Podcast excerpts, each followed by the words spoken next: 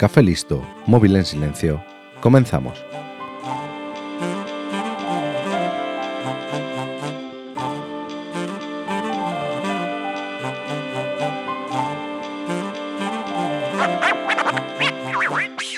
Hoy voy a contarte cómo una carta escrita en el porche de Albert Einstein pasó de ser una idea loca y poco viable a que se desatara una energía nunca antes vista. Esto cambió el mundo de la noche a la mañana. Nada volvería a ser lo mismo. Y la sola mención de este elemento cambia el rostro a cualquiera.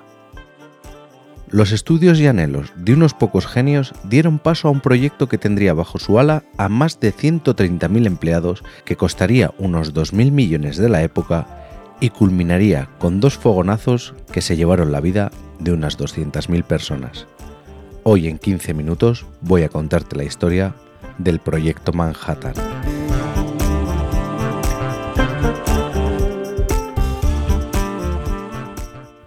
Todo comienza cuando en agosto de 1939 Albert Einstein firmó una carta para Roosevelt, el presidente de Estados Unidos. La carta no estaba escrita por él, pero los autores, Szilard y Wigner, necesitaban la firma de alguien tan importante como Einstein para que se les tomara en serio. Hasta ese momento los físicos decían que era prácticamente imposible llegar a utilizar la energía nuclear, pero Szilard se negaba a pensar eso y se le ocurrió una posible manera de generar una reacción en cadena en forma de bomba que sería capaz de destruir un puerto y todo el territorio adyacente. Así se lo hicieron saber en esa carta a Roosevelt.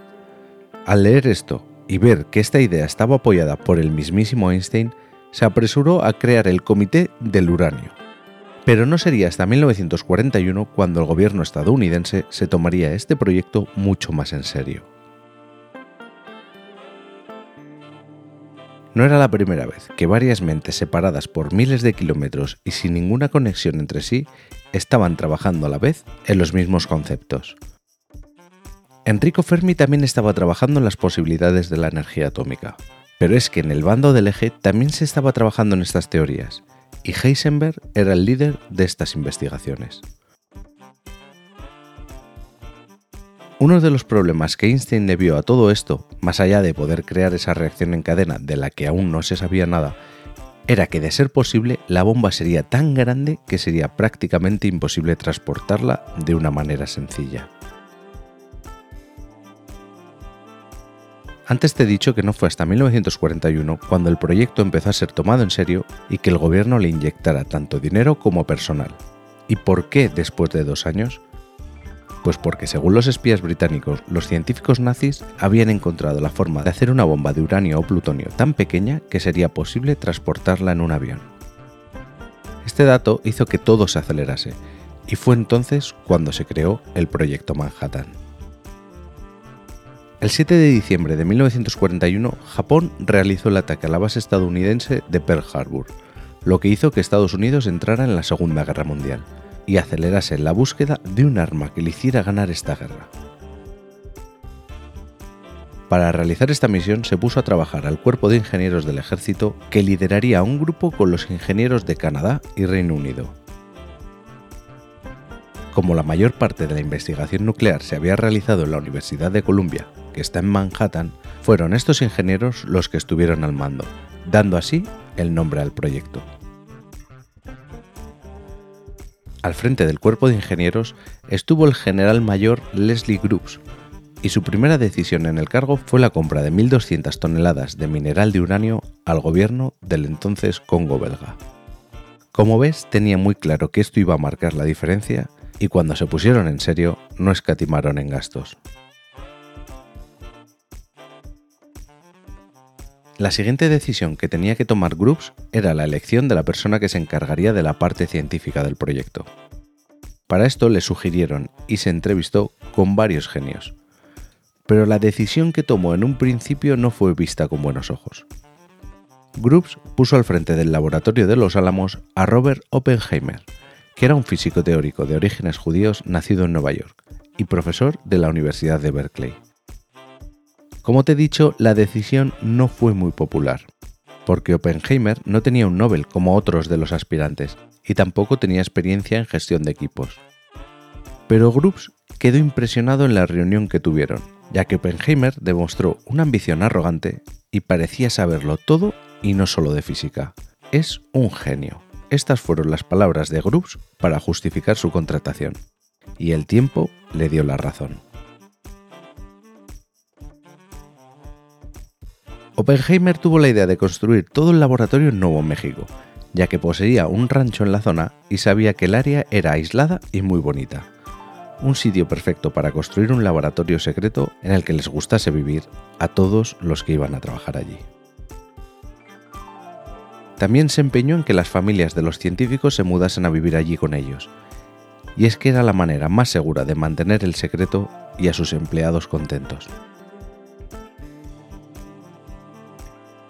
Así que Groups no perdió el tiempo en comprar unos terrenos y comenzar a construir toda una ciudad cerca del laboratorio secreto. Y todo esto en un tiempo récord. Mientras se construía todo, Oppenheimer se ocupó de contratar científicos y para ello tiró de los más brillantes de su generación, que además pueden estar entre los mayores genios de la historia. Así que tenemos en una misma ciudad, en medio del desierto y trabajando en el mismo proyecto, a gente como Enrico Fermi, Harold Urey, Willard Levy, James Chadwick, Isidor Rabi, Hans Bethe, Richard Feynman, Luis Walter Álvarez y Edward Teller. Todos ganadores del premio Nobel en diferentes momentos y áreas. Esta concentración de genios puede sacar cualquier problema adelante, pero también hay que saber llevarlos, porque las luchas de egos tuvieron que ser enormes. Me imagino que cada uno quería llevar la razón y arrimar el asco a su sardina, y es aquí donde brilló Oppenheimer, sabiendo lidiar con tantos divos y sabiendo en todo momento hacia dónde dirigir los esfuerzos de todo el equipo. La idea inicial de Oppenheimer era tener un grupo de unos 30 científicos y otro de unas 100 personas como apoyo, pero todo se disparó y al final del proyecto estaban trabajando en el laboratorio unas 6.000 personas. La mayor obsesión de Groups era mantener todo en secreto, y cuanta más gente sabe algo, más difícil es mantenerlo en secreto. Y es por esto que toda la correspondencia que recibían los que vivían en Los Álamos llegaba a un solo apartado postal, y era minuciosamente comprobada. Groups no quería que nadie supiera en qué estaba trabajando el otro, pero esto chocaba con lo que promovía Oppenheimer, que era más partidario del intercambio de información entre departamentos para llegar al fin que todos compartían. Oppenheimer también defendía que para rendir bien en el trabajo, la gente que trabajaba allí debía poder disfrutar de una vida social medianamente normal, e incluso él mismo organizaba fiestas en su casa. El caso es que hubo filtraciones, y es normal, porque el proyecto Manhattan tenía sedes repartidas por todo Estados Unidos, Canadá y Reino Unido. Con tantas sedes y tanta gente trabajando, es imposible que no se escape nada, por mucho que lo intentes controlar y esto sin tener en cuenta que otras potencias, aunque fueran aliadas, también sentían curiosidad por lo que estaban realizando, como fue el caso de la Unión Soviética, que no hacía otra cosa que mandar espías a ver qué sacaban. Tal era el secretismo que hasta el mismo presidente Truman no supo de la existencia del proyecto hasta que fue investido presidente, y eso que era el vicepresidente de Roosevelt, Llegamos a 1945 sin tener todavía la bomba atómica, pero el final cada vez estaba más cerca, al igual que el de la guerra. Los aliados habían logrado hacer el desembarco en Normandía el año anterior, y cada vez se acercaban más a Berlín. ¿Tenía sentido seguir ideando un arma para acabar con el nazismo cuando ya estaban acabando con él? Esta pregunta se la estaba haciendo más de un científico y el físico polaco Robert Rotblat quedó realizado cuando en una cena en la que estaba Grubbs salió la conversación y el mismo Grubbs dijo que esta bomba no era para acabar con Hitler, sino para mantener a raya a los soviéticos. Aún no había terminado la guerra y ya sabían cuál iba a ser la siguiente pelea.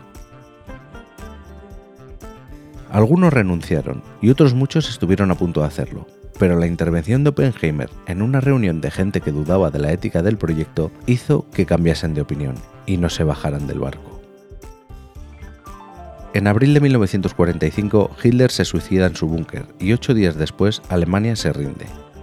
Pero la guerra seguía en el Pacífico. El escenario para el despliegue de la futura bomba había cambiado y ya había una lista con 17 posibles objetivos.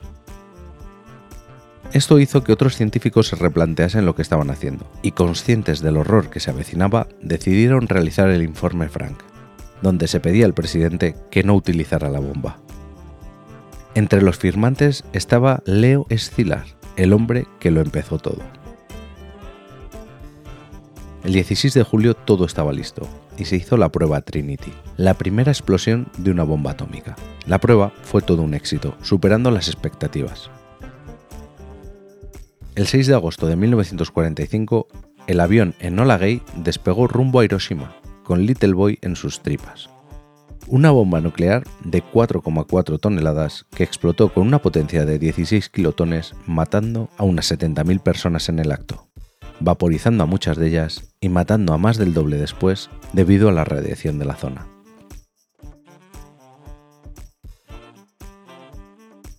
El lanzamiento de la segunda bomba nuclear estaba programado para el 11 de agosto, pero la previsión de mal tiempo hizo que se adelantaran todos los planes. El 9 de agosto, el avión Boxcar despegó rumbo a Kokura. En pleno vuelo, el mecánico del avión informó de que una de las bombas de gasolina no funcionaba. No llegarían al objetivo, por lo que se dejó en manos del piloto la decisión final. Momentos después, la bomba llamada Fatman se activó, lo que hizo que el piloto se pusiera nervioso y lo comunicase por radio, algo que alertó a los japoneses. Mientras volaban de vuelta a la base se encontraron con Nagasaki, que era la siguiente en la lista, y soltaron la bomba de 21 kilotones. Murieron 40.000 personas en el acto y como en Hiroshima, muchas más morirían con el paso del tiempo. Esta segunda explosión nuclear hizo que Japón firmara la rendición y se pusiera el punto final a una guerra horrorosa de la manera más trágica posible. Y como lo prometido es deuda, en menos de 15 minutos te he contado algo que te ha entretenido o lo he intentado.